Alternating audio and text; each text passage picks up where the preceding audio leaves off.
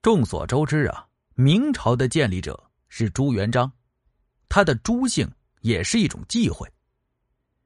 国家建立之后啊，百姓有一段时间甚至不敢喊杀猪啊、吃猪肉这些话。你要这么说，不就意味着反叛吗？为了解决这样的一个问题呀，哎，皇帝想出了一个办法，那就是用史来代替。当然了，这个史可不是大家想象中的那个史啊，这个史是什么字儿呢？大家可以看一下这个鬼言的字幕啊，是这个字儿。这个鬼言呢，也是特意的查了一下，这个字儿念史啊，什么意思呢？也就是猪的意思。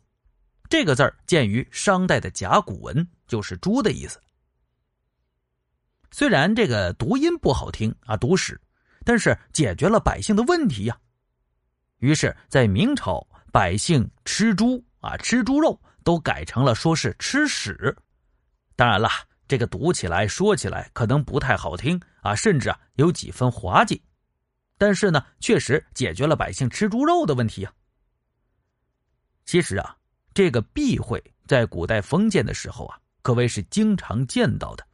你要说不遵守吧，那可不是一件小事儿啊，轻则下狱挨板的，重则那可是要掉脑袋的呀。